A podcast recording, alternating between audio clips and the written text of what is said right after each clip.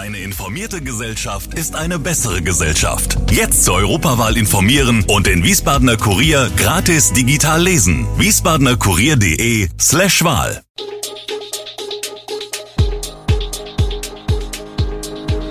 Gude, unser morgendliches News Update. Das Wichtigste aus Wiesbaden für Sie im Überblick. Guten Morgen aus Wiesbaden an diesem 22. August. 9 Euro Ticket, wie erhalte ich mein Geld zurück? 14-Jährige aus Heidenroth vermisst und die größte Weinticke der Welt ist zu. Das und mehr hören Sie heute im Podcast.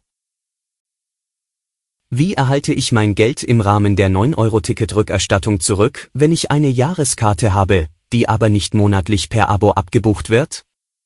Für die allermeisten Kunden des Rhein-Main-Verkehrsverbunds und von SW Verkehr ist dies klar, per Online-Antrag. Dieser kann bis Mitte September gestellt werden. Für Menschen, die keinen Zugang zum Internet haben, gibt es jetzt eine Lösung. Ab heute können Sie den Online-Antrag vor Ort in der Mobilitätszentrale, Marktstraße 10, ausfüllen. Mitbringen muss man das gültige E-Ticket, einen Personalausweis und eine IC-Karte, auf der die Bankverbindung steht, die für die Erstattungszahlung genutzt werden soll. SW verweist auch darauf, dass die Erstattung bis Ende November dauern könnte. Seit gestern wird die 14-jährige Mia Celine Weinhardt aus Heidenroth vermisst. Mia ist 1,78 Meter groß, wiegt 80 Kilogramm und hat rote schulterlange Haare.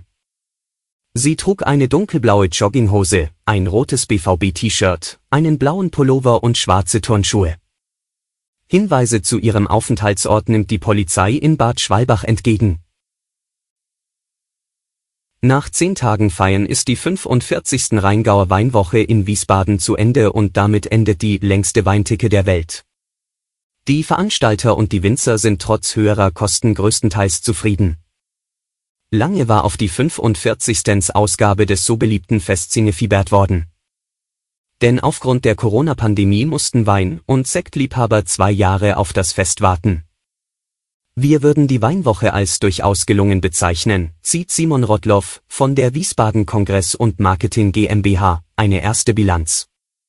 Klar gebe es noch an der einen oder anderen Stelle Optimierungsbedarf, aber man sei grundsätzlich zufrieden, obwohl das erste Wochenende auch aufgrund der hohen Temperaturen eher mau gelaufen sei.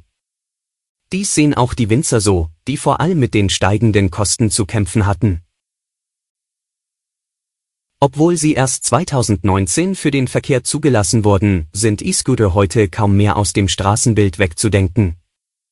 Vor allem in großen Städten sind die Roller mittlerweile ein beliebtes Fortbewegungsmittel.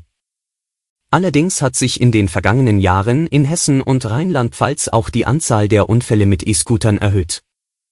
Immer wieder werden Menschen dabei schwer verletzt. 2021 gab es in Rheinland-Pfalz sogar einen Todesfall. Verkehrsunfälle mit E-Scooter-Fahrenden spielen primär in den Oberzentren in Rheinland-Pfalz eine Rolle, erklärt Timo Haungs, Pressesprecher im rheinland-pfälzischen Innenministerium. Für 2022 sind zwar erst für das erste Halbjahr Zahlen verfügbar, die zeigen jedoch eine Tendenz zu mehr Unfällen mit E-Scootern. Dabei sollte aber auch bedacht werden, dass es auch 2021 Corona-bedingt noch zahlreiche Einschränkungen gab, die in 2022 größtenteils weggefallen sind. Beispielsweise gab es im ganzen Jahr 2021 über 100 Leichtverletzte bei E-Scooter-Unfällen. In den ersten sechs Monaten von 2022 waren es schon 69. Alle Infos zu diesen Themen und noch viel mehr finden Sie stets aktuell auf www.wiesbadener-kurier.de. Gude Wiesbaden ist eine Produktion der VRM von Allgemeiner Zeitung, Wiesbadener Kurier, Echo Online und Mittelhessen.de. Redaktion und Produktion die NewsmanagerInnen der VRM. Ihr erreicht uns per Mail an audio.vrm.de.